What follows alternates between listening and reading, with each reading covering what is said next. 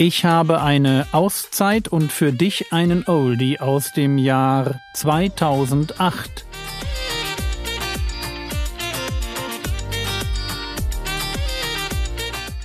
Theologie, die dich im Glauben wachsen lässt, nachfolge praktisch dein geistlicher Impuls für den Tag.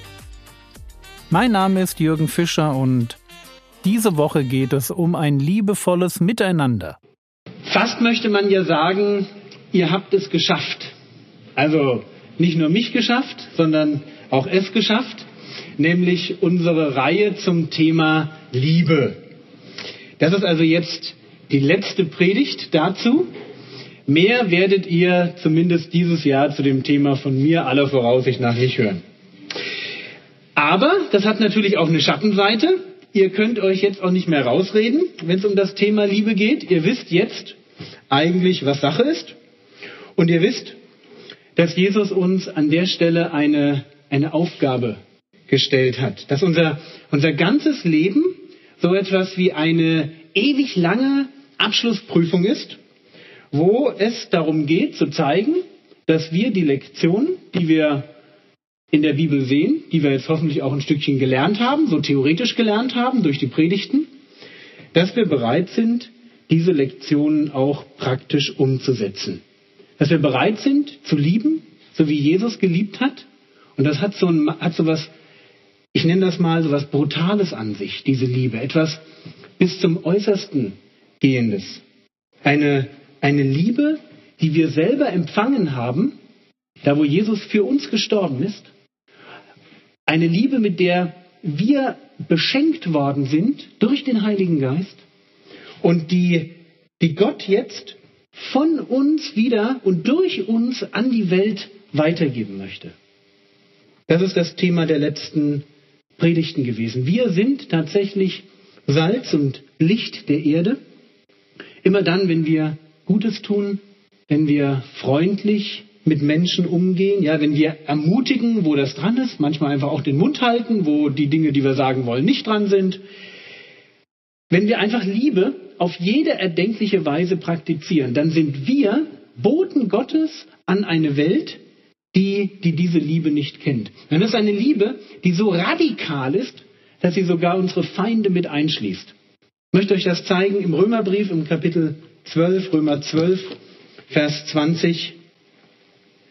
Da geht der Apostel Paulus so weit, dass er die Briefempfänger auffordert, Römer 12, Vers 20, wenn nun deinen Feind hungert, so speise ihn, wenn ihn dürstet, so gib ihm zu trinken.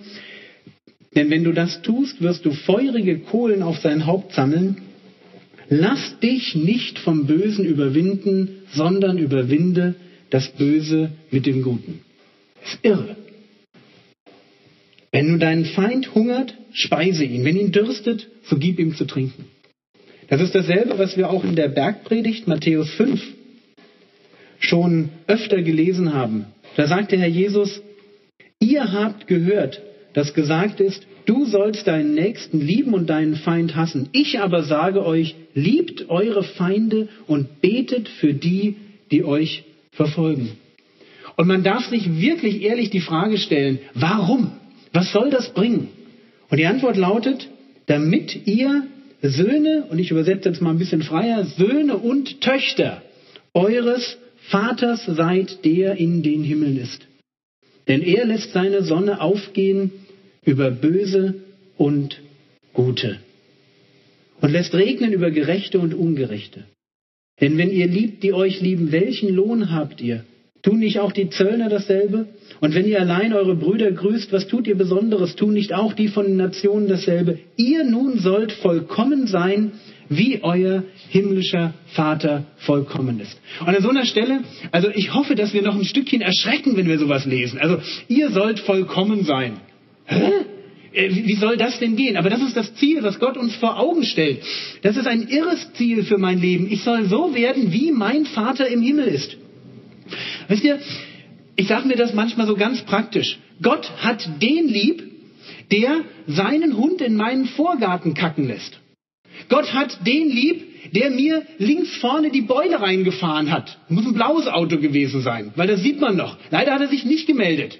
Und er hat den lieb, der hier unten mit seiner Sprühflasche meinte, seinen Tag unbedingt an unserer Kirche auszumalen. Das sind die Leute, die Gott lieb hat. Und jetzt schickt Gott mich in diese Welt, damit ich zu Leuten gehe, die in ihrer Seele einfach ein Stückchen krank sind, verdorrt sind, die für mich manchmal so rumkommen wie, wie Zombies, so lebende Tote, die ihr Leben irgendwie abreißen zwischen hier ist der, mein Fernseher, da ist der Kiosk und da habe ich meine Arbeit, ja. Und dann pendel ich immer zwischen Fernseher, Kiosk, Arbeit, Fernseher, Kiosk, Arbeit. Und in so eine Welt schickt Gott mich hinein mit seiner Liebe. Warum? Weil Gott solche Typen liebt. Ich schaue bei mir vom Balkon runter. Ich habe da unten so einen Kiosk, ja. Ich sehe sie, wie jeden Tag dieselben. Und das, was ich merken muss, ist, Gott liebt diese Typen. Er hat sie nicht abgeschrieben. Und ein Grund, warum ich die Wohnung da drüben habe, ist, weil Gott diese Typen liebt. Ganz einfach. Und das ist diese Liebe, die, die mich einfach umhaut, wo ich sage, das müssen wir wirklich be begreifen. Gott hat sein Herz an solche Typen verloren. Und er hat uns, ganz persönlich, dich dafür geliebt, dass du dich nicht über solche Menschen aufregst, immer so mit so einem Hals durch die Gegend rennst, oh, ja, schon wieder, ja. Und ich komme jeden Morgen raus und hat irgend so ein Wow, wow, sein, sein, sein, seine Bedürfnis in meinen Vorgarten gemacht. Es ist ja jeden Morgen. Und manchmal habe ich natürlich schon die Überlegung, irgendwie eine Selbstschussanlage anzubringen oder wenigstens eine Kamera, ja, oder wenigstens. Und dann denke ich mir wieder, nee, komm, sei ein bisschen ruhiger. Ich bin nicht dazu berufen, mich aufzuregen. Ich bin dazu berufen, Menschen zu lieben. Ich bin so dazu berufen zu leben, wie Jesus gelebt hat. Und ich schaue mir die Evangelien an und Jesus ist der, der fast nie sich aufgeregt hat. Es gibt so zwei, drei Momente, wo Jesus deutlich gesagt hatte, was Sache ist. Aber es sind eben nur zwei, drei Momente. Und da ist viel vorne weggegangen. Und es hat viel mit religiöser Heuchelei zu tun. Aber so diese kleinen Dinge, da wo einer sich so ein bisschen daneben benimmt, da war Jesus total entspannt. Und ich glaube, dass an der Stelle, wo wir auf solche Menschen treffen, die uns einfach nicht mehr liegen von ihrer Art, dass da das beginnt, was der Herr Jesus an einer Stelle im Markus-Evangelium, in Markus 8, Vers 35, bezeichnet, denn wer sein Leben erretten will, der wird es verlieren, wer aber sein Leben verliert um meinetwillen und um des Evangeliums willen, der wird es erretten. Und jetzt lesen wir etwas von, du musst dein Leben verlieren. Und von meinem geistigen Auge läuft so ein Scheiterhaufen-Ding ab, ja? Also, oder weil wir jetzt Schwestern haben, die ja auch gebetet haben für die, die Christen, die verfolgt werden, ja? Ich denke dann irgendwo an Verfolgung gleich zum Tod. Aber das ist nicht das, wie wir hier in Deutschland Verfolgung erleben. Das ist auch nicht das, wie wir unser Leben verlieren. Wir verlieren unser Leben auf so eine ganz kleine Weise. Da, wo ich bereit bin, meine Eigennützigkeit aufzugeben, wo ich bereit bin, meine Bequemlichkeit zu opfern, um den Liebesauftrag Jesu zu erfüllen. An der Stelle beginnt der Punkt, dass wir unser Leben verlieren. Es kann so weit gehen bis zum Tod. Aber es fängt viel früher an. Und die Frage ist, bin ich da, wo, wo es mein Leben betrifft, das Lieben, wo Lieben für mich unbequem wird? Bin ich an der Stelle bereit, wirklich ernst zu machen? Und ich glaube, wenn wir, wenn wir nicht bereit sind, unser, unser Leben zu verlieren, dann werden wir mit Sätzen wie, aber da sagt Jesus in Lukas 6, Vers 27, aber euch, die ihr hört, sage ich, liebt eure Feinde. Tut wohl denen, die euch hassen. Segnet, die euch fluchen. Betet für die, welche euch beleidigen. Wenn wir nicht bereit sind, unser Leben zu verlieren, wenn wir immer die Nummer eins sein wollen, immer entscheiden wollen, was wir für richtig halten und das dann auch durchziehen, dann werden wir an so einer Stelle sagen, nee, das mache ich nicht. Das will ich nicht.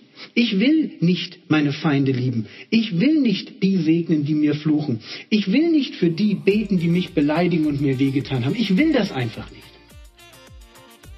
Das war's für heute. Morgen geht es weiter. Den nächsten regulären Podcast bekommst du am 31. Mai 2021. Der Herr segne dich, erfahre seine Gnade und lebe in seinem Frieden. Amen.